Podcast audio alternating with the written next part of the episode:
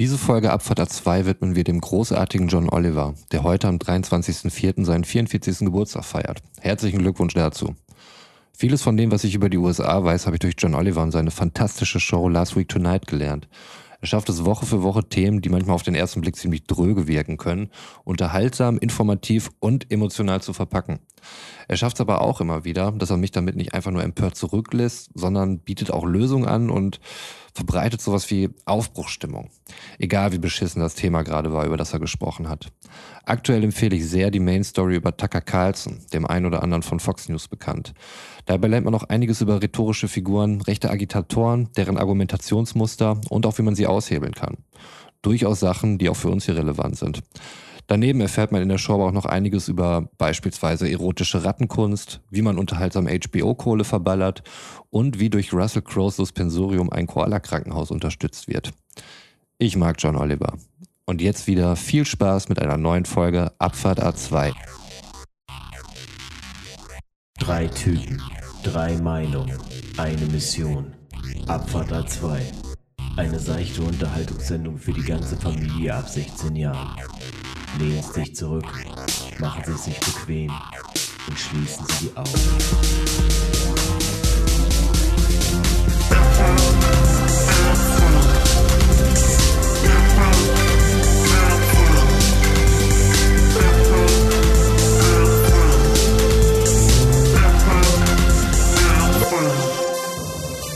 Ja, hallo und herzlich willkommen bei einer neuen Folge Abfahrt 2 an bezüglich auf den Aufnahmetag, äh, dem für mich besten Tag der letzten zwei Wochen, wo ich gleich zu komme. Aber erstmal begrüße ich natürlich äh, diejenigen, die sich jeweils links und rechts hier im Fenster von mir befinden. Meine tapferen Mitstreiter Sven und Roman. Hallo Jungs. Hallo, ich bin links. Hallo Götz, dann bin ich wohl rechts. So wie immer.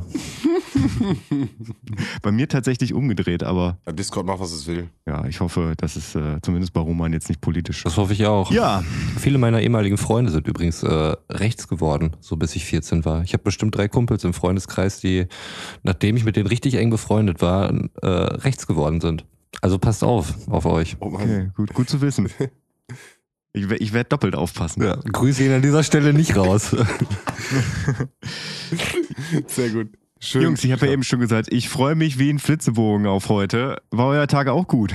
Sven, ich fange mal bei dir an. Ja, ich, äh, meiner, mein Tag war sehr gut, äh, aber ich bin natürlich gespannt, wenn du so sagst, äh, was bei dir los war. Äh, aber ich gebe weiter an Roman. Roman, was ging bei dir? War nicht viel. Ich saß irgendwie neun Stunden im Keller und habe irgendwie nichts Produktives hingekriegt. Bin gerade dabei, mich mit irgendwelchen Marketingplänen auseinanderzusetzen. Und das fällt mir offensichtlich sehr schwer. Also das zum einen inhaltlich zu füllen und zum anderen das auch irgendwie visuell ansprechend zu gestalten.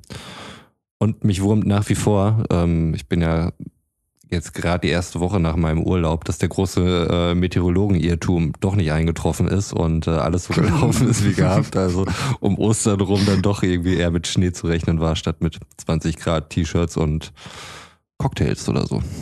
Ja, das tut mir echt ein bisschen leid für dich. Ja. Ja. Du, ich habe weniger Zeit im Keller verbracht, aber ansonsten hat sich an meiner Location nicht viel geändert. Es war ein bisschen unbefriedigend, ich gebe es zu. Ich meine, wir haben ja nichts, was wir groß machen können. Ich dachte wenigstens mal irgendwie ein paar coole Wälder fahren oder so, mal was Neues erleben, ein paar neue Impulse. Natur, Die Cocktails gehen ja auch ohne Sonne. ja schon, aber es äh, macht doch deutlich mehr Spaß, irgendwie ähm, so in der Sonne einen Cocktail zu trinken. So ein warmen Lumumba oder so ein Glühweinchen. Hm? Ja, das sollte Ostern nicht mehr sein. Ich habe tatsächlich, ich habe irgendwie Google Fotos bei mir auf dem Handy und ähm, da kommt dann immer nach, ähm, hier, das haben sie vor einem Jahr oder sowas gemacht. Und letztes Jahr um diese Zeit zu Ostern rum war ich tatsächlich zwischen Exeter und Bad Salzuflen äh, im Wald mit der ganzen Familie. Ähm, und wir sind dort in T-Shirts rumgelaufen. Ja. Und alles war schon am Blühen. Ja, und dieses Jahr machst du einen Das- eigenen privaten äh, Weihnachtsmarkt in deinem Garten. Ist doch super. Das ist so bitter. Ich habe mir jetzt schon, ähm, ich habe realisiert kürzlich, dass ich im Grunde acht Monate im Jahr eine Winterjacke trage. Und nur vier Monate eigentlich dafür da sind, mal irgendwie eine Übergangsjacke oder sonst was zu tragen. Und ich habe mir im Februar richtig Klamotten geholt, die eigentlich für gutes Wetter ausgerüstet sind. Eine geile Übergangsjacke und irgendwie zwei paar neue Sneaker, T-Shirts. Nichts davon kann ich wirklich tragen eigentlich. Ja, vielleicht äh, hättest Naja, du das dir ist mein Struggle. Aber ansonsten ist alles super cool und äh, wir wollen hören, wie es vergötzt ist. Ja, wobei, äh, ich habe letzte Woche äh, mal wieder mit jemandem telefoniert, mit dem ich lange keinen Kontakt mehr hatte. Und der erzählte mir, dass er dieses Jahr erst zweimal tanken war. Also da ich ja beruflich tätig bin, äh, bin ich da ja raus. Aber du bist ja auch äh, so ein Homeoffice-Typ. Kannst du das bestätigen, dass es bei dir auch so ist? Äh, dieses Jahr zweimal tanken nicht. Ich habe da nochmal so ein paar kleine Strecken, aber ansonsten normalerweise tanke ich, je nachdem, wo ich hinfahre, zwei bis dreimal die Woche. Und äh, jetzt ist es vielleicht einmal im Monat oder so. Okay, also auch schon krass runtergegangen. Ja, Okay. absolut. Götz, was war bei dir los? Ähm, Du bist so am Strahlen. Naja, also ich, ich habe es ja quasi in der, äh, in der vorletzten Widmung, letzte Woche gab es ja keine Widmung, äh, hatte ich das ja schon mal angemerkt, dass ich mich äh, in Quarantäne begeben habe und auch eine wirklich äh, viel zu lange Zeit das äh, in Eigenverantwortung gemacht habe. Ja, ich habe mich zwei Wochen in meiner Wohnung aufgehalten und äh, wir haben jetzt heute äh, Donnerstag, den 15.04. Äh, Das muss ich ja vielleicht einmal raushauen dabei, um 21.43 Uhr. Und äh, wenn die Folge hier durch ist und wir uns äh, gebührlich voneinander verabschiedet haben, dann wird es ungefähr 23.59 Uhr sein. Und wenn die Uhr dann auf 0 Uhr umspringt, dann bin ich wieder ein freier Typ. Wuhu! Ja, von daher, ich weiß nicht, wie, wie, wie groß sich die Welt irgendwie in den letzten zwei Wochen verändert hat, äh, aber dann darf ich mal wieder einen Fuß vor die Tür setzen und dann äh, werde ich die Zeit auch direkt nutzen, um einfach mal äh, äh, in spontanen Kurzurlaub zu fahren. Und da freue ich mich drauf, tatsächlich. Ja, äh, wo ich mich halt nicht drüber gefreut habe, das habe ich ja, äh, wie gesagt, in der letzten Widmung schon mal angedeutet. Und äh, wenn wir die Folge letzte Woche aufgenommen hätten, dann äh, wäre ich jetzt wahrscheinlich noch ein bisschen mehr im Brast. Ah, Dieses den ganzen Tag zu Hause rumsitzen hat dann irgendwie doch dazu geführt, dass ich meine, meine Wut ein bisschen losgeworden bin. Aber ich fand halt den, den generellen Umgang mit, äh, mit dem ja, bei mir war es ja im Prinzip ein Corona-Verdachtsfall. Das hat sich ja Gott sei Dank nicht bestätigt. Das sollte ich vielleicht auch noch dazu sagen. Also ich wurde jetzt zweimal mit einem PCR-Test getestet, der beides mal negativ war. Der letzte Test ist jetzt zwei Tage her und äh, dementsprechend würde ich jetzt mal behaupten, ja, ich bin da, bin da ganz gut durchgekommen. So, ich hatte halt, äh, habe ich ja in der Widmung auch schon erzählt, eine Begegnung mit jemandem, der äh, dann äh, später Corona-positiv getestet wurde. Aber der Punkt, dass ich wirklich in Quarantäne geschickt wurde, also dass mir, dass mir das Gesundheitsamt gesagt hat, Sie bleiben jetzt zu Hause, weil es ist sicherer, wenn Sie halt nicht unter Menschen gehen, weil die Gefahr halt sehr hoch ist, dass Sie, dass Sie sich angesteckt haben und dementsprechend auch Leute anstecken können. Und Feiertage hin oder her, die davor waren, das Ganze hat sieben Tage gedauert. Also sieben Tage, bevor ich wirklich eine behördliche Anweisung gekriegt habe, ich soll mich halt zu Hause aufhalten, ich soll mich äh, isolieren. Das hieß, oh, da muss ich mal gerade hier so ein das, das Schreiben rausholen. Äh, eine Anordnung zur Absonderung, die mir dann dazu gestellt wurde.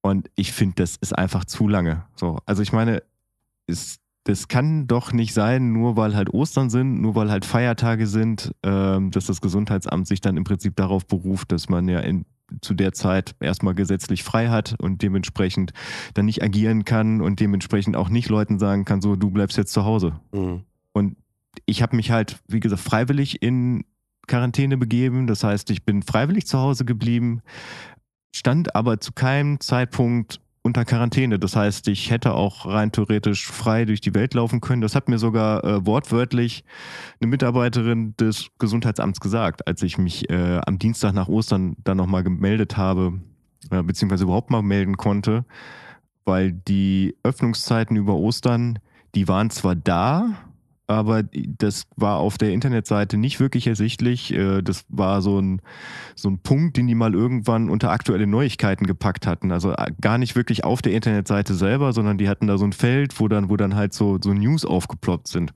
Die haben irgendwie vor zwei Wochen in diesen News dann reingeschrieben, äh, wann die Öffnungszeiten über Ostern sind. Und dann sind halt diverse Sachen da nochmal drüber gegangen. Und ich finde, das ist halt was, was gerade über die Osterfeiertage sowas was ist, was so seinen eigenen Platz da oben hat. Weil ich erwarte halt von so einer Internetseite. Ja, das gehört auf jeden Fall auf die Startseite. Ja, ja dass es da klar, klar formuliert ist. So. Und deswegen habe ich habe ich dann erst äh, Samst, äh, Dienstag geschafft, da wirklich zu, zu der zur Öffnungszeit da anzurufen und die sagte, ja, also pff, ihnen hätte nichts passieren können, sie hätten sich am Wochenende frei bewegen können. Es gab halt aufgrund, dass die Feiertage waren, noch keine Bestätigung, keine offizielle Bestätigung für den Corona-Fall, mit dem ich halt Kontakt hatte, weil die Person noch keinen PCR-Test machen konnte. Und es hieß vom Gesundheitsamt immer, solange kein positiver PCR-Test vorliegt, können wir sie nicht unter Quarantäne stellen. Und ich finde, dieser Umgang mit dieser, mit dieser, also speziell mit diesem Fall jetzt, das, das, ich finde, das geht halt nicht. Mhm. Weil, also wir wollen das Ganze ja irgendwie eindämmen. So, wir wollen ja schon dafür sorgen, äh, alle gemeinsam, dass sich, dass sich der Scheiß halt nicht weiter verbreitet und dass man irgendwann mal wieder zu einer, zu einer gewissen Art von Normalität kommt. So, und ich finde, da kann es halt nicht sein, dass man dann sagt, wir brauchen hier aber erst eine Formalie, sprich einen PCR-Test, äh, damit ich sie alle irgendwie in Quarantäne schicken kann. So, wenn, wenn halt der Verdacht da ist, beziehungsweise es war ja sogar ein, wenn auch ein Schnelltest, die ja nicht, nicht ganz so genau sind, aber es war halt ein positiver Schnelltest da, sowohl bei der Person als auch bei, bei näheren Verwandten von der Person. Ja, und ich weiß nicht ich weiß, ich wiederhole mich hier gerade, aber ich finde, es geht nicht. Also, wie seht ihr das? Ja, also ich finde, wir haben ja letzte Woche äh, schon mal das Thema aufgegriffen, ob, ob wir es für richtig halten, dass ähm, das Gesundheitsamt in einer Situation, wie wir sie jetzt haben in der Pandemie, halt nicht an Feiertagen oder an Wochenenden arbeitet. Ja. Ich glaube, wir sind uns alle einig, wie wir sagen, nee, das ist nicht in Ordnung. Äh, bei der Pandemie ist das Gesundheitsamt da halt total wesentlich und ähm, das ist ja auch wichtig für irgendwelche Prozesse, auch ähm, wenn es jetzt um ähm, irgendwelche Krankschreibung beim Arbeitgeber geht oder Krank Kinderkrankentage oder sonst irgendwas, äh, Verdienstausfall, das ist ja alles dann eben von so einer Bescheinigung abhängig und ich kann einerseits verstehen, wenn Sie sagen, ähm, der, dieser Schnelltest ist für uns nicht wesentlich, äh, sondern der PCR-Test, gut verstehe ich. Aber dann sollte man dann auch wirklich äh, jeden verdammten Tag dann die Möglichkeit den Leuten geben, dann diesen PCR-Test zu machen. Ähm, das, wenn das irgendwann mal alles vorbei sein sollte, dann können die auch gerne wieder normale Arbeitszeiten haben. Es ist auch nicht so, dass ich jemand zu Feiertagsarbeit prügeln möchte oder sonst irgendwas, aber in der gegenwärtigen Situation, die hoffentlich irgendwann absehbar ist, zumindest irgendwann dieses Jahr, sollte man doch schon gewährleisten, dass das ähm, geöffnet hat. Also auch an Wochenenden und Feiertagen. Das finde ich auch unverantwortlich. Ich meine, wir haben nie eine valide Datengrundlage. Und ähm, jetzt gerade nach den Feiertagen war es ja auch so, dass einige Landesfürsten dann ja auch schon sagten, Mensch, jetzt wo die Inzidenzwerte runtergegangen sind, ähm, könnten wir uns jetzt ja endlich mal richtig unserer Öffnungsstrategie widmen. Und äh, auch unser sehr geschätzter Armin Laschet hatte auch noch in einem Interview gesagt, gut, die, die Inzidenz ist jetzt runtergegangen. Man weiß jetzt noch nicht genau, woran es liegt. Natürlich weiß man, woran es liegt, weil kaum Gesundheitsamt irgendwas meldet, weil einfach nichts passiert ist. Also wie kann man sich denn da so hinstellen und sowas behaupten, ähm, was da letztlich nur als Begründung dient? Und ich finde, es ist unverantwortlich, dass das aktuell so ist. Ja, da, da könnte man ja tatsächlich mal ein Donald Trump-Zitat bringen, was in dem Fall wirklich auch äh, seine Wahrheit in sich trägt. Der sagte, äh, je mehr getestet wird, desto mehr positive Fälle kriegt man auch. Hm. So, aber ja, diesmal meine ich eher im Gegenteil. Äh, das funktioniert halt auch in die andere Richtung. Ja, na klar. Mir ist übrigens aufgefallen, seitdem Donald Trump nicht mehr Präsident ist, weiß ich nahezu gar nicht, was in den USA aktuell politisch abgeht. Findest du das gut? Also sonst war wirklich äh, jeden Tag immer irgendein Aufhänger, irgendwas war wieder und man hat sich dann wirklich damit beschäftigt und äh, was erzählt er denn da und warum ist das jetzt Quatsch, den er da erzählt und Jetzt unter beiden kriege ich, krieg ich nicht viel mit tatsächlich. Vielleicht um mal ganz kurz, Biden zieht gerade äh, Soldaten vom Hindukusch ab und ist dabei, die Forderungen, die Trump damals gemacht hat oder die, die Sachen, die er gesagt hat, jetzt gerade mhm. durchzuziehen. Ja, das ist gerade so aktuell in Amerika los. Genau, ich bin aber noch irgendwie ein bisschen, bisschen bei dem Impfthema, muss ich ganz ehrlich sagen. Ich hatte es ja auch ein bisschen auf dem Redaktionsplan geschrieben und äh, ist momentan echt so eine Sache, die mich so ein bisschen äh, äh, beschäftigt, möchte ich meinen. Ähm, du warst ja auch noch einer von denen, die AstraZeneca bekommen haben, Götz, ne? Ich war einer der von denen, die AstraZeneca bekommen haben und ich hoffe auch, dass ich weiterhin die Möglichkeit bekomme, auch noch beim zweiten Mal AstraZeneca zu kriegen. Mhm. Aber da werde ich mich im, es ist im Juni soweit, da werde ich mich im Mai dann nochmal irgendwie medizinisch beraten lassen. Mhm. Nee, genau. Und ich habe ja auch vor, vor zwei Folgen gesagt, auf jeden Fall, wenn die Möglichkeit besteht, würde ich auch, äh, egal was man kriegt, äh, do it. So. Und wie das äh, Schicksal so spielt, ist äh, bei mir im äh, näheren Bekanntenkreis jetzt jemand an dieser Gehirnthrombose ähm, erkrankt. Hat halt auch noch AstraZeneca bekommen. Ganz liebe Grüße gehen an der Stelle raus an die Familie. Und ähm, da ist ein ganz besonderer Fall eingetreten. Und zwar ähm, hat er nicht nur diese Dihirnthrombose, die wird wohl im Krankenhaus örtlich mit äh, Blutverdünnern wird die behandelt, um im Endeffekt ist, Ja, kriegst Heparin gespritzt, ja. Danke, genau. Also es ist im Endeffekt, ich, mir wurde es erklärt wie eine Aspirin, äh, so Kopfschmerzeneffekt, dann kriegst du einen Blutverdünner und dann gehen die Kopfschmerzen wieder weg und dann äh, versucht man das halt lokal im Gehirn zu behandeln. Und äh, da ist es wohl jetzt zu einem äh, absoluten Sonderfall gekommen. Dieser Sonderfall gibt es genau dreimal auf der Welt. Äh, zwei Italiener haben ihn zum jetzigen Zeitpunkt und halt er, äh, dass er zusätzlich eine Magenblutung hat. Und äh, Magenblutung bedeutet, wir können nicht, also man kann nicht mit äh, Blutverdünnern arbeiten, weil das natürlich dann komplett konträr zu dieser Behandlung aussieht. Und ähm, genau, und dem geht's gerade natürlich absolut schlecht und äh, liegt gerade im Koma und da ist jetzt gerade so eine, so eine, ja, eine, eine Coinflip-Situation entstanden. Da bin ich gerade auch so ein bisschen in diesem ganzen äh, Impfen auch irgendwie ein bisschen nachdenklich geworden.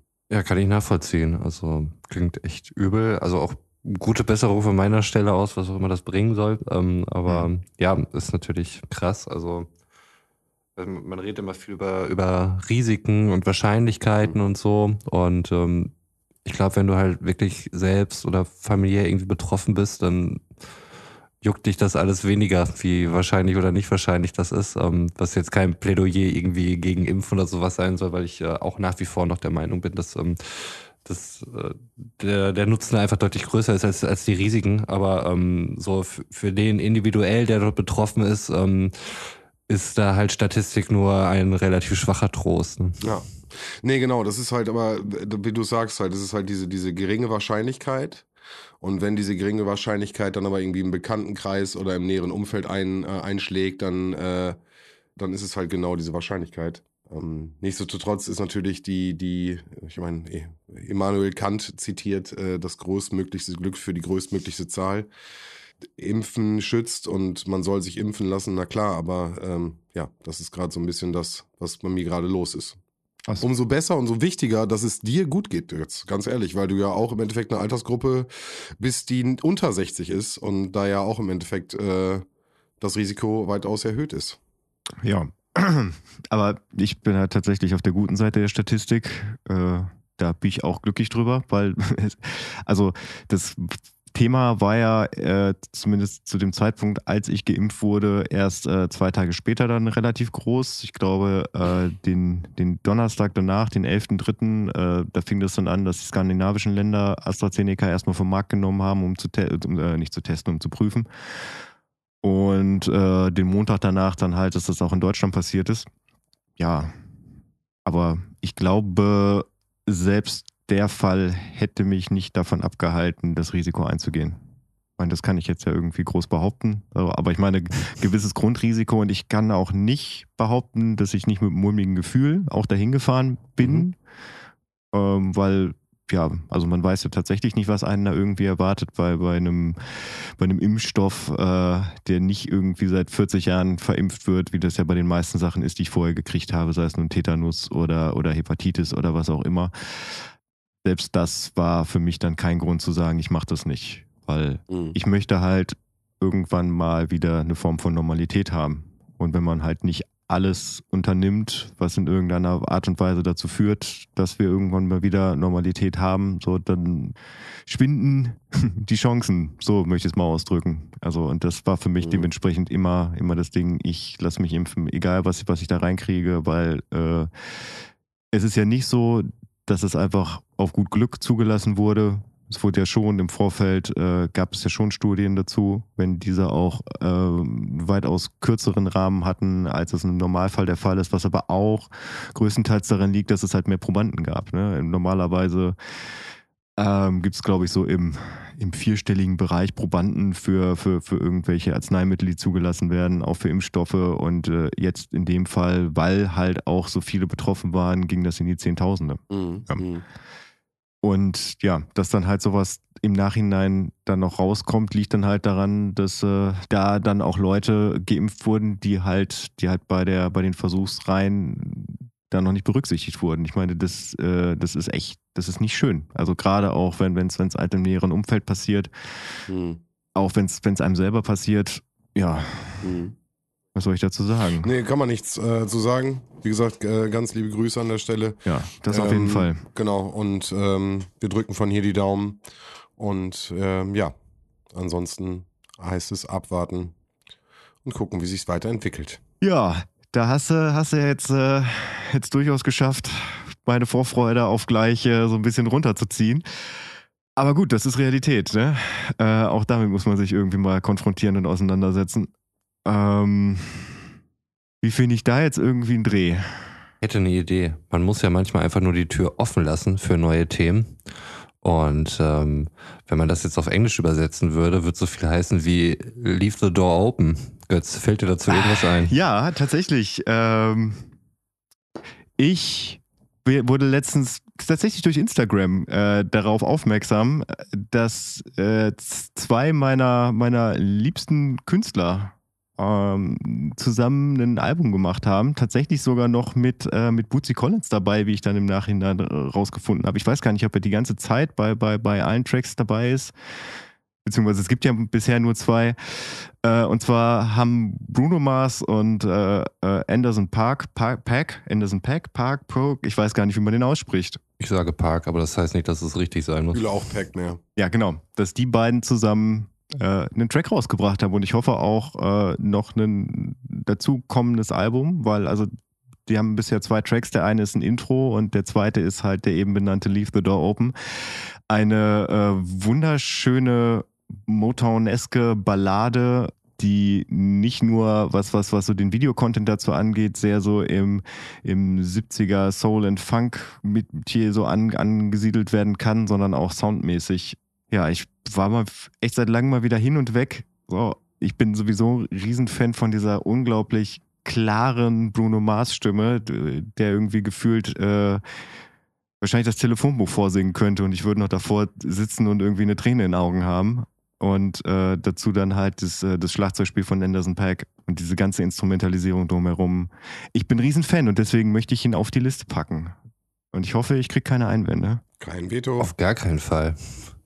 Ich äh, bin da auch voll bei dir, Götz. Du hast mir ja gezeigt. Ähm, ich habe das gar nicht so richtig mitgekriegt. Silk Sonic nennen Genau, sie sich, ja. glaube ich, ne? Und äh, ja, ich habe, ich weiß gar nicht, ich bin irgendwie so ein Warner Newsletter, so ein Kack kriege ich und das weiß, es ist nur irgendein Crap drin, aber da wurde auch wohl angekündigt, dass ähm, die beiden noch im Laufe des Jahres ein Album bringen werden und ich bin sehr gespannt und äh, ja, Götz, ich kann dir nur einfach nur recht geben. Also finde, am Anfang hat er total so diese Marvin Gaye, Tammy Terrell Vibes irgendwie, also musikalisch als auch stimmlich. Ähm, nachher wird's für mich auch so ein bisschen, geht so in die Richtung äh, Stevie Wonder, ähm, was, was so das Gesangliche angeht. Also ich finde ihn auch total gelungen und äh, Bruno Mars auf diesen zeitgenössischen, ne, zeitgenössisch ist nicht das richtige Wort dafür.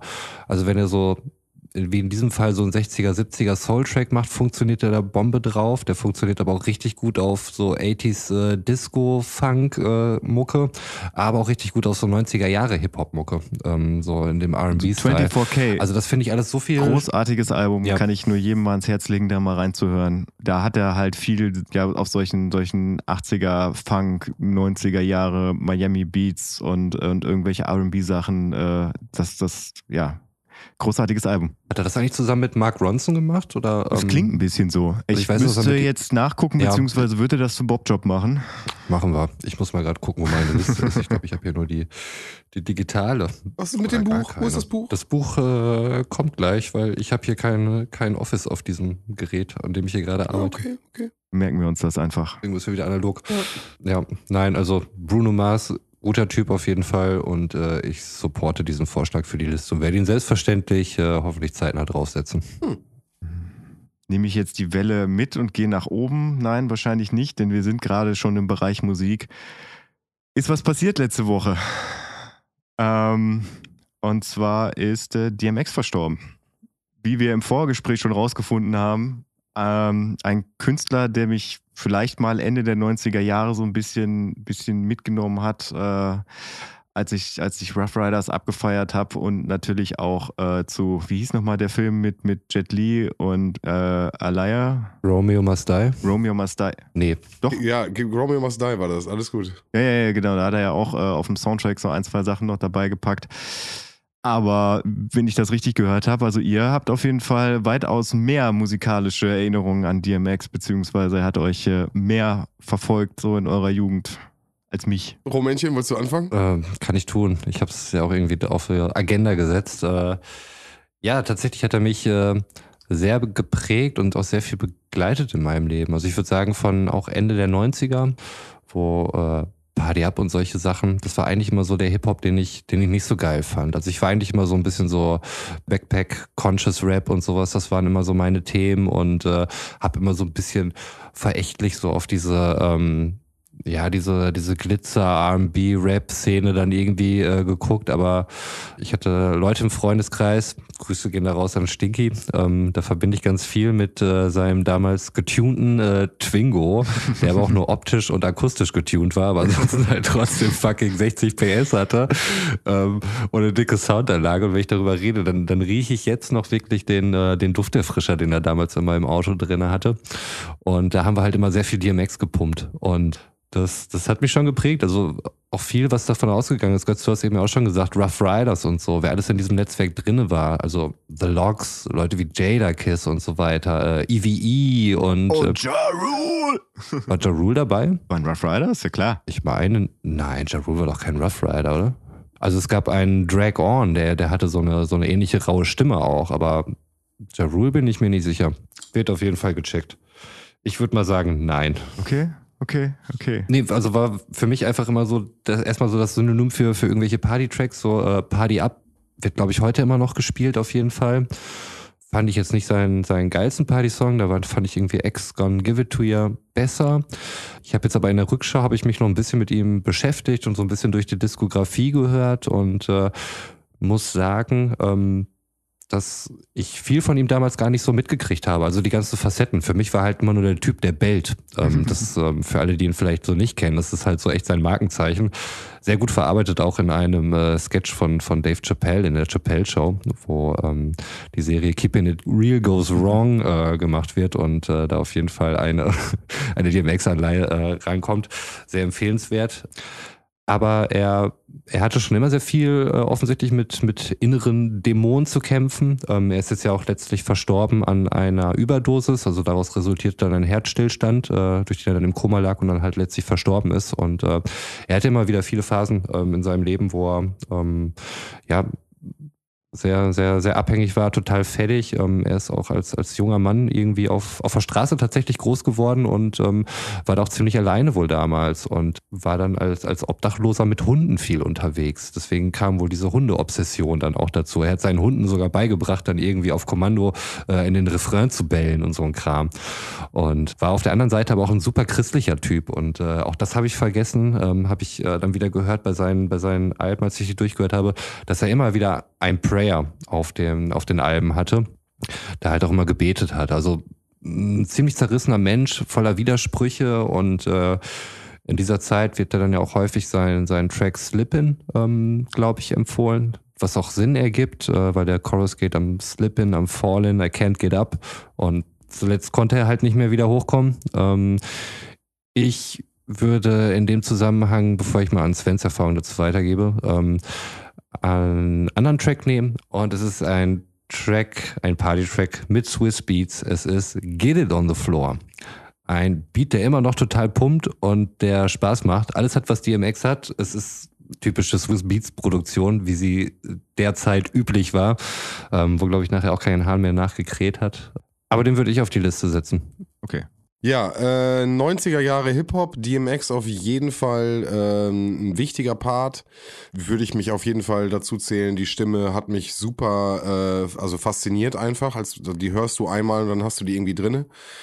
Über die Filme kann man auch sagen, was man will. Ich finde die gut. Ich finde, die kann man gut gucken. Äh, Romy Must Die, äh, auf jeden Fall einer, äh, einer, ein, ein besseres Ding. Schauspielerisch braucht man. Hat auch mitgespielt? Ja, Das wusste ich jetzt gar nicht mehr. Ja, ja, ja, ja. Ich glaube, hat er nicht auch Äh, irgendeinen... Drogen, es gibt noch so ein- Obwohl, nee, das war Ja Rule, glaube ich, ne? Fast and the Furious oder sowas. Nee, da war er nicht bei, Ja. aber er hat noch so einen so einen Diamanten-Klau-Film gemacht, auch äh, mit so einer, äh, aber auch ein paar Hip-Hop-Leute dabei. Wie gesagt, schauspielerisch brauchen wir nicht drüber reden, aber ähm, und das ist ja das, was, äh, was äh, DMX konnte. DMX konnte eine Stimmung erzeugen so. Und äh, wenn die wenn Rough Riders da damals auftauchten oder wie du gerade beschreibst, man sitzt im Auto und hat die Bassbox hinten drin und dann geht der Track von ihm los und es macht einfach du, du, du, du, du, du, du, Mhm. da weißt du sofort Bescheid Ja. und es ist direkt einfach eine Stimmung drinne. Nichtsdestotrotz verbinde ich einen ganz anderen Track mit ihm und zwar ähm, einen eher traurigen, einen melancholischen Track. Äh, passt vielleicht auch gerade zu meiner Stimmung. Ähm, und zwar war das äh, auf einer äh, Ferienfreizeit damals und ähm, Klein Sven war, äh, hat sich ein bisschen verguckt. Hat sich ein bisschen verguckt gehabt zu dem Zeitpunkt. Und äh, das hat sich auf jeden Fall direkt irgendwie nach dem dritten oder vierten Abend hatte sich das erledigt. Da war es durch. Und dann hatte ich den Track Ain't No Sunshine von ihm. Und ich dachte, Oh, das, yo. ist, das ist von ihm. Ich dachte, das ist von ihm. Und dachte, Mann, was für ein geniales Ding. Was hat er lyrisch, was haut er raus? Dieser Mann ist so gut. Ja, ich habe dann ein paar Jahre später rausgefunden, das ist nicht von ihm. Aber nichtsdestotrotz hat mir der Track auf dieser Ferienfreizeit äh, äh, ein bisschen über die Trauer hinweggeholfen. Und äh, so hat mich dieser Track auf jeden Fall auf dieser Klassenfahrt geprägt. Sehr schön, damit dürften wir jetzt äh, alle relevanten Versionen von Ain't No Sunshine auf unserer Liste haben, oder? Am- Weil Bill, Ist das Bill so? Withers ist, meine ich, schon Ich drauf. bin mir gerade nicht sicher. Also ich habe Lean on Me draufgepackt und du, glaube ich, äh, Ach stimmt, äh, ja, ich hatte einen anderen. Guck mal. Und den haben wir geskippt und deswegen kommt er mit DMX jetzt So drauf. Ja. So. Wobei das ist auch die, die ist auch also viel mir ist- besser. Ah, so weit würde ich mich nicht aus dem Naja, Fenster ja. lehnen, aber, uns, aber nein, ich muss ja, wie gesagt, das war meine erste Version, die ich damals gehört habe. Und dann, äh, das Lied ist ein ganz, ganz tolles Lied. Und ich verbinde es einfach in den 90ern mit Mhm. DMX, aber äh, das Original ist äh, weitaus emotionaler, weitaus deeper und äh, in ganz stillen Momenten höre ich das auch, äh, habe ich das, auf- ich habe es auf meiner Liste. Mhm. Also das Original habe ich auf meiner Liste, DMX habe ich nicht auf meiner Liste. Ich habe gerade eben äh, festgestellt, dass ich tatsächlich zumindest zum, zum Rough Rider Party Track Ding do- doch nochmal so eine Verbindung habe. Und zwar habe ich im Jahr 2000 einen Schüleraustausch mitgemacht. Ähm, also beziehungsweise eigentlich war es kein Schüleraustausch, sondern es war eine, ein Lernurlaub. Ja, da bin ich äh, zwei Wochen in Großbritannien gewesen, in, äh, wie hieß denn das nochmal? Pole. Das ist in der Nähe von Brighton, also direkt unten von, von, vom europäischen Festland aus gesehen. Und da war ich damals mit Philipp zusammen. Schönen Gruß an der Stelle. In einem Haus. Äh, wir haben da bei Gastfamilien gewohnt und waren dann halt zwei Wochen da tatsächlich in der Schule. Also quasi war ich in meinen Ferien, war ich in der Schule, war dann aber reiner Englischunterricht und ähm, so, so ein bisschen meine Sprache zu verbessern. Und er kam da mit, mit, mit viel Zeug halt von, von Rough Riders an und da, äh, das verbinde ich halt tatsächlich so mit dieser, mit diesen zwei Wochen, so, dass wir da viel durch, durch England gelaufen sind ähm, und haben dann halt damals noch auf dem, auf dem Discman mit Kopfhörern, weil äh, so Boomboxen gab es halt noch nicht, haben wir das Zeug halt viel gepumpt. Also von daher, Dis- Discman mit Anti-Schock. Ganz, ganz wichtig, damit du zwei, drei Schritte gehen kannst, ohne dass So die CD wieder springt.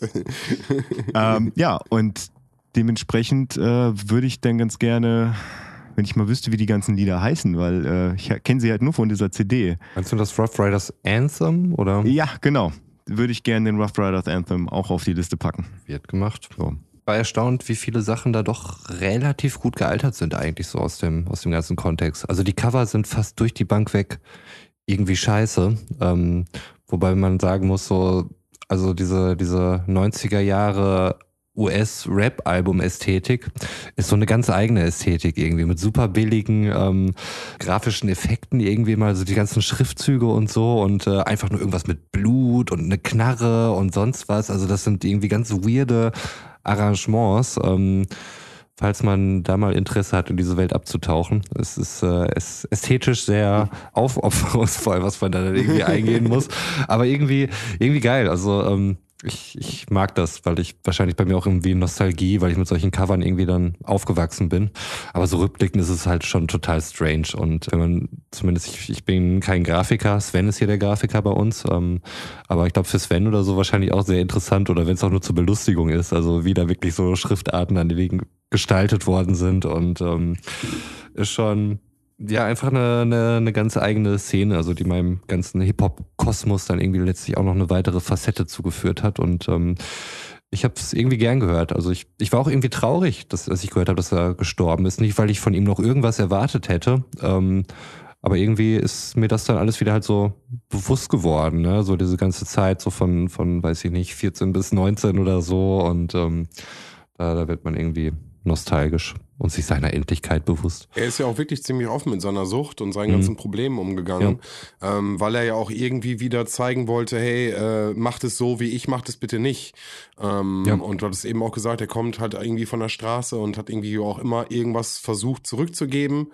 Und äh, wenn es am Ende das ist, dass äh, da irgendein kleiner Junge seine Musik pumpt und äh, nicht denselben Weg einschlägt, dann ist es doch äh, das, was er wollte. Ja, zu, zumal er es auch wirklich häufig in seinen Tracks thematisiert hat. Aber ich war ja. damals halt auch nicht so des Englischen mächtig. Ja. Also ich habe selten ich weiß nicht, habt ihr damals Rap-Songs gehört, amerikanische Rap-Songs und habt die Texte verstanden? Kein Fall. Also das fällt mir heutzutage auch immer noch schwer. Wir haben ja lange davon gesprochen. Ich war ja lange wirklich äh, äh, gegen amerikanische Musik, mhm. Hip-Hop und habe gar keinen amerikanischen Hip-Hop nicht rangelassen.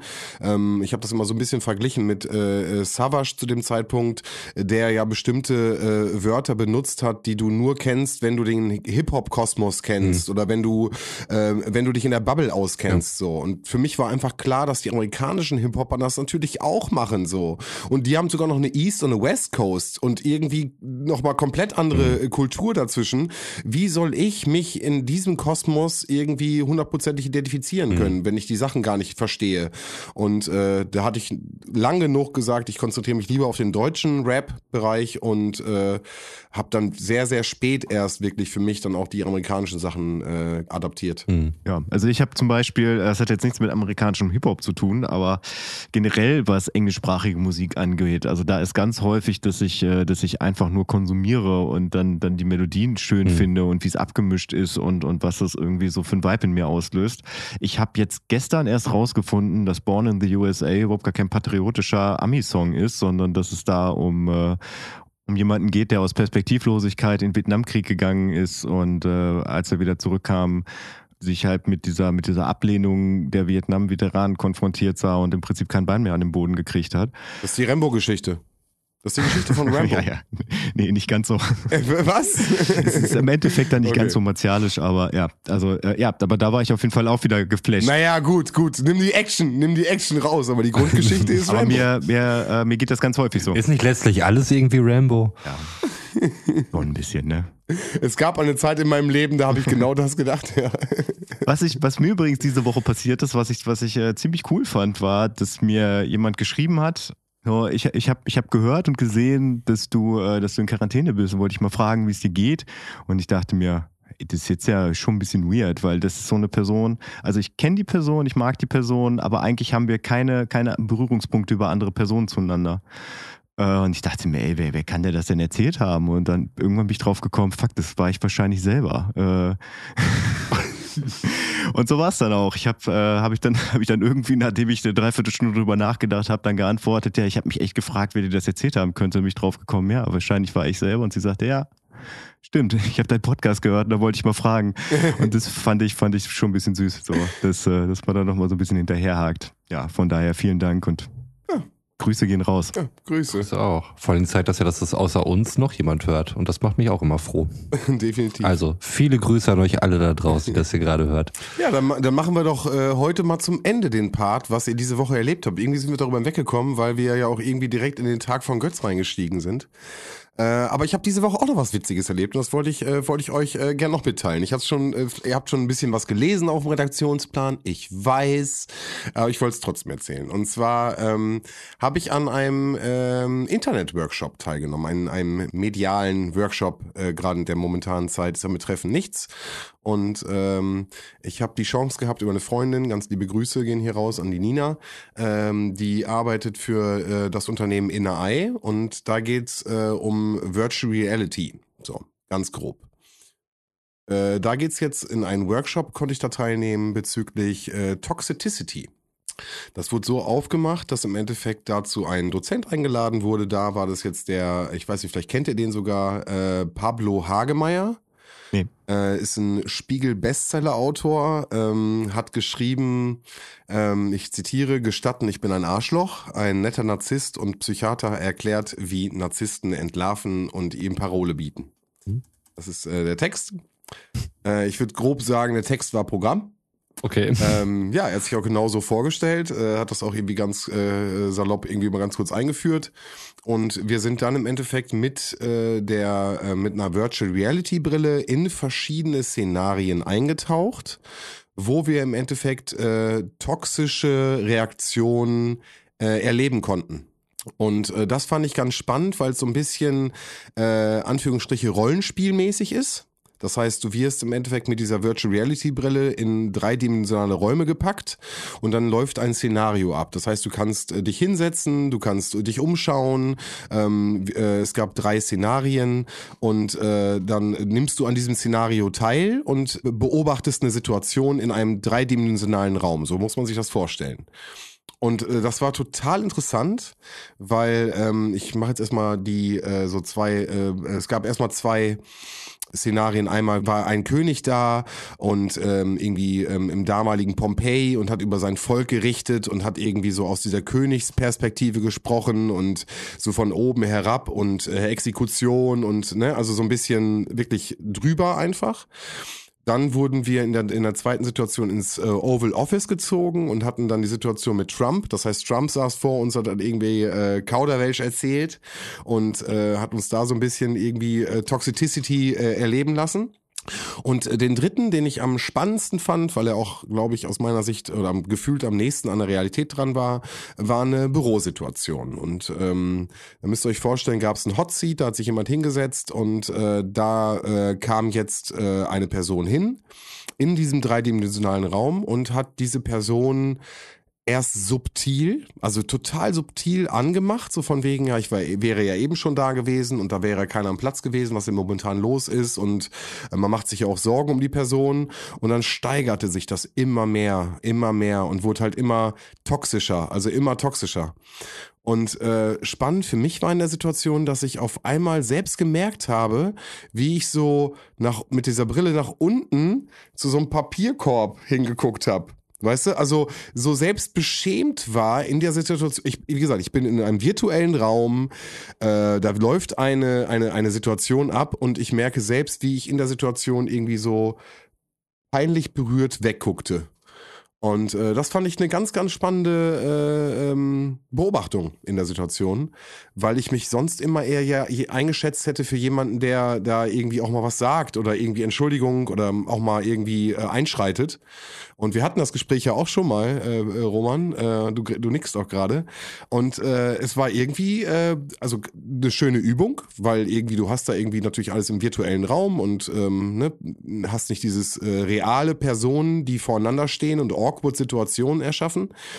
Ähm, aber es wurde auch in diesem digitalen Raum eine für mich unangenehme Situation äh, geschaffen, ähm, aus der ich mich sogar äh, teilweise echt unsicher gefühlt habe. Genau, und das fand ich äh, eine richtig, richtig coole Erfahrung, die äh, jetzt losgelöst von dem ähm, äh, personellen und person persönlichen Kontakt, äh, was ja momentan ja einfach nicht möglich ist, in diesem toxischen nochmal echt interessant war. Für dich finde ich äh, krass, dass das so, so immersiv dann auch ist. Also ich, ich kann es mir schwer vorstellen. Also ich finde es gut, dass es da solche Möglichkeiten gibt, unabhängig davon, dass äh, jetzt gerade so Präsenztreffen ohnehin nicht möglich sind. Und ähm, ich weiß, dass ähm, so bei irgendwelchen Schulungssituationen, Seminaren und was auch immer, äh, Rollenspiele jetzt zumindest unter den Teilnehmern nicht der beliebteste Part sind. Ich weiß nicht, ob man sowas dann vielleicht auch durch, äh, durch so eine technische Möglichkeit oder sowas dadurch vielleicht ein bisschen die, die Scheu davon nimmt, aber prinzipiell finde ich es erstmal krass, dass du dann auch wirklich die Möglichkeit hast, so ins, weiß ich nicht, in irgendein Kaiserreich oder zu Trump oder so. Es ist ja prinzipiell jedes erdenkliche Setting möglich. Aber ich finde es dann auch bemerkenswert, dass letztlich dann doch das, das Setting, was äh, möglicherweise deiner Alltagserfahrung am nächsten kommt. Ähm, also typische sexistische Weise irgendwie am, am, am Arbeitsplatz oder so, dass es das ist, was sich dann am meisten packt. Weil ich glaube, es ist äh, das relatableste von diesen ganzen Szenarien. Mhm. Also meine erste Erfahrung mit einer, mit einer Virtual Reality Brille ähm, war ein YouTube-Video, wo ein Fallschirmsprung gezeigt wurde, wo ich wirklich Panik gekriegt habe, als, als er dann da runtergesprungen mhm. ist und mein, mein, also wirklich ich körperliche Reaktionen hatte, ich, ich Angst hatte, ich, äh, ich einfach nur gerade meine Fälle abschwimmen sehen und es wirklich mindestens zehn Sekunden gedauert hat, bis mein, bis mein Kopf realisiert hat, du stehst mit beiden Beinen auf dem Boden, du fällst gerade nicht, es passiert dir nichts und dann war auch wieder alles okay. Dann, äh, ich, ich, ich glaube, dieses Gefühl werde ich auch nie wieder mit einer, mit einer virtuellen Brille aufhaben, wie, wie in diesem Moment. Auf jeden Fall nicht so krass. Ja, aber das ist schon, schon abgefahren, was da passiert. Und äh, ja, dass man das dann halt auch im ersten Moment halt nicht von der Realität trennen kann. Aber das heißt, du hast dann so eine, so eine Brille nach Hause geschickt bekommen für den Kurs? Genau, ich habe also ich habe die Möglichkeit bekommen, so eine Brille zu nutzen, genau, und ähm, dann auch mit vorgefertigten Apps. Das heißt, du kannst da irgendwie direkt einstarten und dann äh, ging die äh, erst über Zoom, über eine Zoom-Konferenz ging es erst los und dann haben wir die Zugänge zu den Räumen bekommen und sind dann äh, alle gemeinsam in einen Raum äh, über die virtuelle Brille gegangen. Genau. Und äh, ja, war echt, äh, war echt eine Erfahrung. Was ich noch reinbringen möchte, ist natürlich äh, Thema Motion Sickness, äh, was natürlich auch mhm. mal ein Thema ist. Ähm, äh, ganz, ich äh, habe einen guten Freund, der da leider auch betroffen von ist. Äh, ähm, das heißt, irgendwie, ich hatte mal, mal so eine Spider-Man-App ausprobiert, wo man irgendwie mit den Fäden sich so an den Häusern hochziehen kann und dann unter dir ist halt wirklich gar nichts, ne? Also du fliegst einfach nur an diesen Fäden die ganze Zeit so durch die Gegend. Und ich glaube, er hat dann einmal an so einem Faden gezogen und gesagt, ey, alles klar, alles klar, danke, reicht, kein Bock mehr. Er guckte einmal so runter und dann war vorbei. Und äh, ich glaube, der hat, glaube ich, also jetzt ungelogen, ich übertreibe ja immer ganz gerne, aber so Viertelstunde, 20 Minuten da gesessen und hat auch kreidebleich. Also wirklich so mhm. richtig, richtig, wurde richtig schlecht. Und, und ich, ich stehe da die ganze Zeit und bin so, wuh, ja geil! Ähm, genau, also ich, ich feiere das total. Ich finde das eine ganz, ganz tolle Sache. Äh, das war jetzt die Oculus. Ähm, und ja, also kann ich nur sagen, ein, ein Wahnsinnsgerät. Und ähm, ja, ganz liebe Grüße an die Leute von Inner Eye. Und äh, ja, ganz toll für, und danke für die Chance und für die Möglichkeit. Was ich mal gemacht habe, äh, was man aber auf keinen Fall nachmachen sollte, wie ich danach dann festgestellt habe. Und ich habe es auch extra auf dem Parkplatz gemacht, der, der, der sehr groß war, das war von, von, einem, von einem Supermarkt, wo keine Poller oder sowas in der Gegend waren habe ich, mich, hab ich mich mal ins Auto gesetzt, habe mir äh, so, eine, so ein Savannenvideo angemacht und bin dann quasi mit dem Auto mit der Brille auf über diesen Parkplatz gefahren. Das war schon krass. Nein. Was? Oh, oh du, du, crazy Dude, Alter. Boah, das ist mir dann aber auch erst im Nachhinein bewusst geworden, äh, dass da auch mal echt irgendwie ein Busch hätte sein können. Oh Götz, Alter. Das war also ein Privatgelände, Götz, auf dem du das gemacht hast, ja, oder? Ja, okay. ja. Cool. Ganz privates Gelände. Cool, das weil das ist völlig gesetzeskonform und Gesetzeskonformität ist cool. Nee, nee, nee, nee. Das, äh, es ist, glaube ich, mittlerweile auch verjährt. Äh, es ist ja aber auch nichts passiert, von daher, aber don't do this at home. Ja. Oh, Jungs, jetzt haben wir noch über ein Thema noch nicht gesprochen, über das müssen wir auf jeden Fall noch sprechen. Was denn? Was denn? Ich was denn, nicht. Sven? Was denn? Roman, Roman hat was auf die Liste geschrieben und seitdem erst geschrieben. Ich war kurz danach, war ich online und denke mir so, nein. Roman zieht einen Hacker groß und dann wollte ich auf jeden Fall drüber sprechen. Also ganz unbedingt. Was ist da los im Hause Roman? Naja, da ist ja ein Fragezeichen noch dahinter, ne? Also ich, ich frage mich, ob ich möglicherweise einen Hacker großziehe. Hast du die Offenbarung 23 Hörspiele schon gehört? Ähm, ich glaube, eins habe ich davon mal gehört. Okay, hör weiter. Ich glaube, glaub, du wurdest damals okay. von mir genötigt äh, in unserer gemeinsamen WG-Zeit mindestens eins zu hören, aber. Mm, nee, es kann sein. Ich glaube, ich hatte auch schon das eigene Interesse, weil dann irgendwann ja, also ich war ohnehin mal in diese ganzen Illuminaten-Dinger und ähm, die Illuminatus-Trilogie ähm, habe ich ja sehr, sehr gern gemocht, auf jeden Fall. Und ähm, auch da ging es über eine Folge, ob Tupac wirklich tot ist und so. Das hat mich natürlich auch die abgeholt. Die erste. Ja, auf jeden. Ja, genau, die habe ich, glaube ich, auch gehört. Natürlich lebt er noch. Spoiler ja. an der Stelle. Das stimmt. So. Ähm, wo ich aber noch Fragezeichen habe, ist eben bei meiner häuslichen Situation und es hat sich Folgendes zugetragen. Mein, mein älterer Sohn, elf Jahre alt, der hat sich mit einem Kumpel verabreden wollen und er sagte ihm, nee, er hätte keine Zeit, er müsste irgendwie Nachhilfe machen oder so, bla und blub. Okay, alles klar.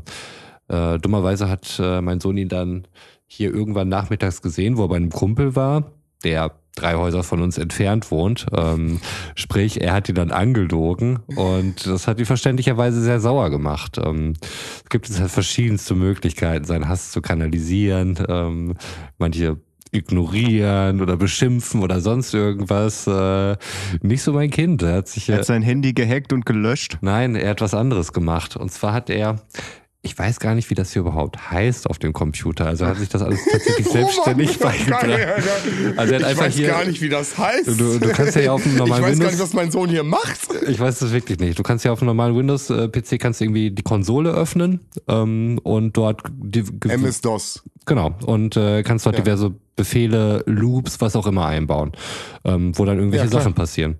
Und ähm, er hat dann ein Loop gebaut, der dafür sorgt, dass der PC sich nach zwei Minuten runterfährt. Er hat ja diesen Loop dann halt genommen, hat mit dem, seinem Kumpel da, der ihm äh, verraten hat, halt gequatscht, hier, ich habe irgendwie geiles Programm, ich weiß gar nicht mehr unter welchen Voraussetzungen, was er ihm erzählt hat, um dieses Programm halt zu öffnen, runterzuladen und auszuführen. Auf jeden Fall muss er ihm so einen Scheiß erzählt haben, dass er es getan hat und ähm, er konnte halt seinen Rechner nicht mehr benutzen.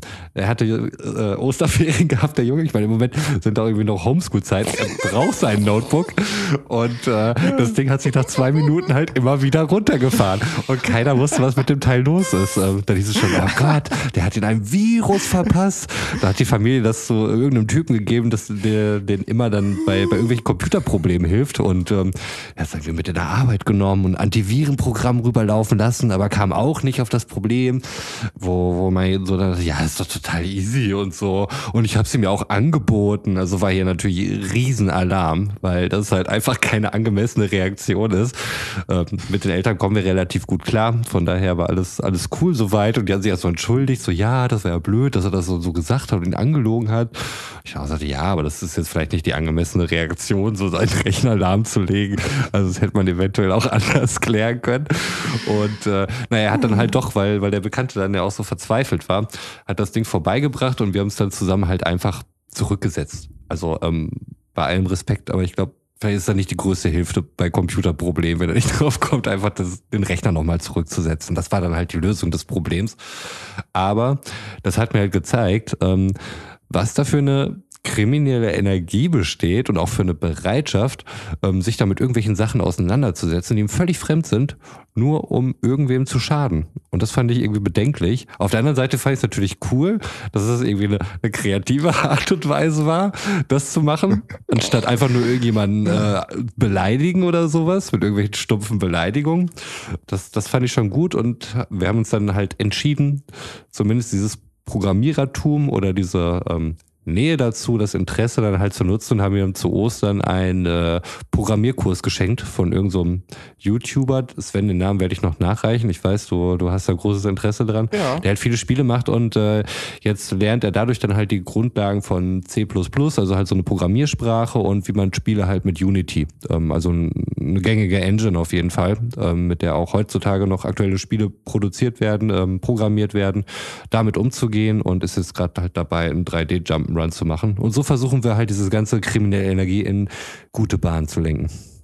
Ja, und jetzt ist natürlich die Frage, was habe ich falsch gemacht? Also, was ich auf jeden Fall erstmal sagen möchte, wenn er jetzt gerade dabei ist, einen 3D-Jump'n'Run zu machen, ja, dann, dann möchte ich hiermit mal callen, dass er vielleicht unsere Fressen da reinmacht und äh, also in, in gezeichnet und äh, dass er da vielleicht eine Abfahrt-A2-Jump'n'Run draus macht, was man dann der Welt auch zur Verfügung stellen kann. Stimmt. Hm. Für 29,95. Und für die Abfahrt A2 Ultras für einen Zehner. So sieht's aus. Nee, der hat schon so, so ein äh, Battlestar Galactica gemacht, ne? Also halt so, so, so ein Shooter, wo du unten halt das Ding hin und her bewegst und Kometen auf dich zufliegen und so. Und ähm, das Ganze kannst du halt auch noch so als äh, Mobile-Version portieren und hast dann halt so Buttons und so, Ja. ne? Um, um, um die, die Touch-Steuerung dann halt äh, nachzumachen. Das ist schon cool. Also ich finde es auch gut, wenn er halt sich mit sowas auseinandersetzt. Und nicht, wie kann ich meinen Freunden großmöglich schaden.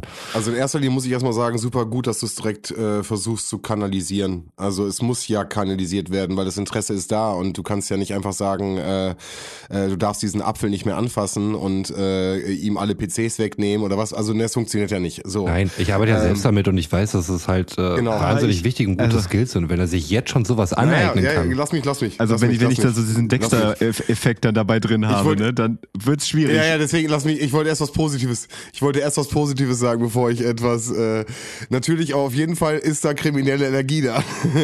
Und ist ja ne, auch ein Machtding, ne? Also er hat ja sogar den Typen manipuliert dazu, diese Datei anzuklicken, so ist ja auf jeden Fall krass. Das musst du erst mal schaffen. Ähm, und, und äh, nichtsdestotrotz äh, ist es, äh, habt ihr ihn platt gemacht, den Rechner, weil ihr konntet es nicht zurücksetzen, was er gemacht hat?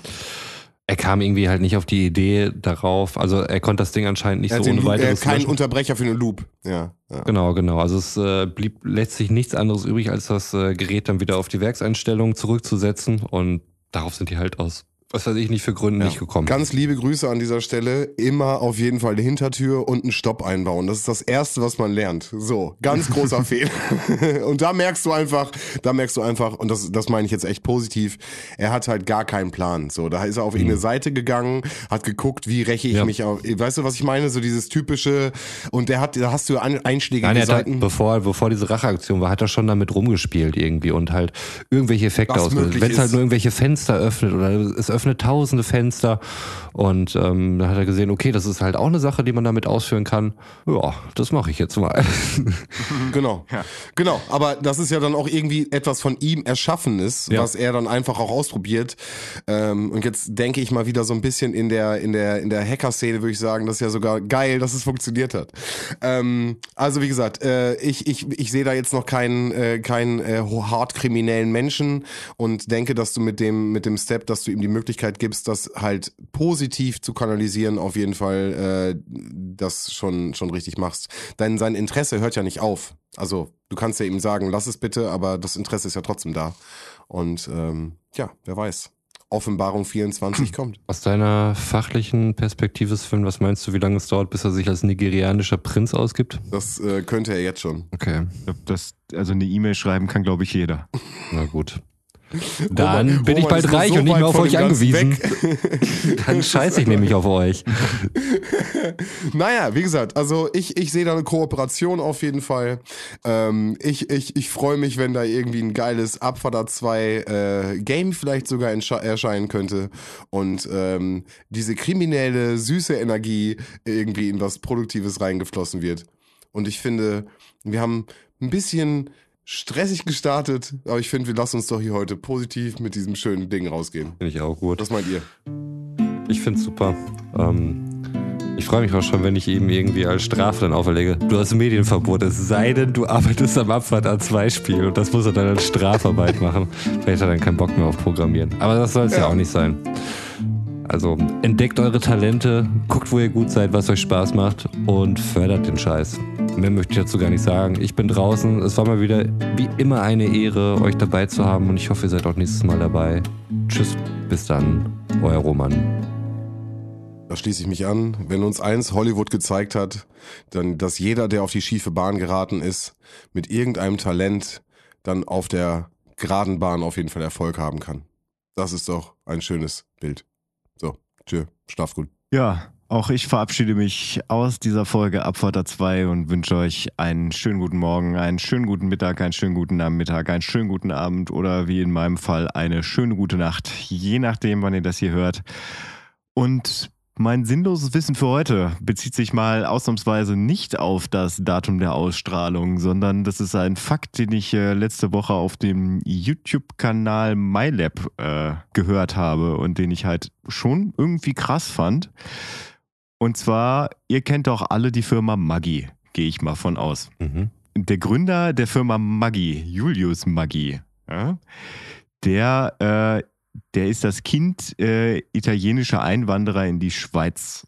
Und da er das Kind italienischer Einwanderer ist und sein Nachname M-A-G-G-I geschrieben wird und äh, Roman als Freund der äh, Vier-Käse-Pizza wird wissen, wie das auf äh, Italienisch heißt. Nämlich? Maggi. Genau. Julius Maggi heißt nämlich überhaupt nicht Julius Maggi, sondern Julius Maggi. Dementsprechend heißt Maggi gar nicht Maggi, sondern Maggi. Was in der Schweiz auch tatsächlich so ist, in Österreich und Deutschland aber nicht. Das ist mein sinnloses Wissen für heute. Geil. Ich freue mich auf jeden von euch, der jetzt äh, demnächst einmal höflich nach dem Maggi fragt. Und dann im Anschluss zu erklären, warum das so heißt und alle anderen doof sind. Ja. Und damit, gute Nacht. Nacht. Ciao.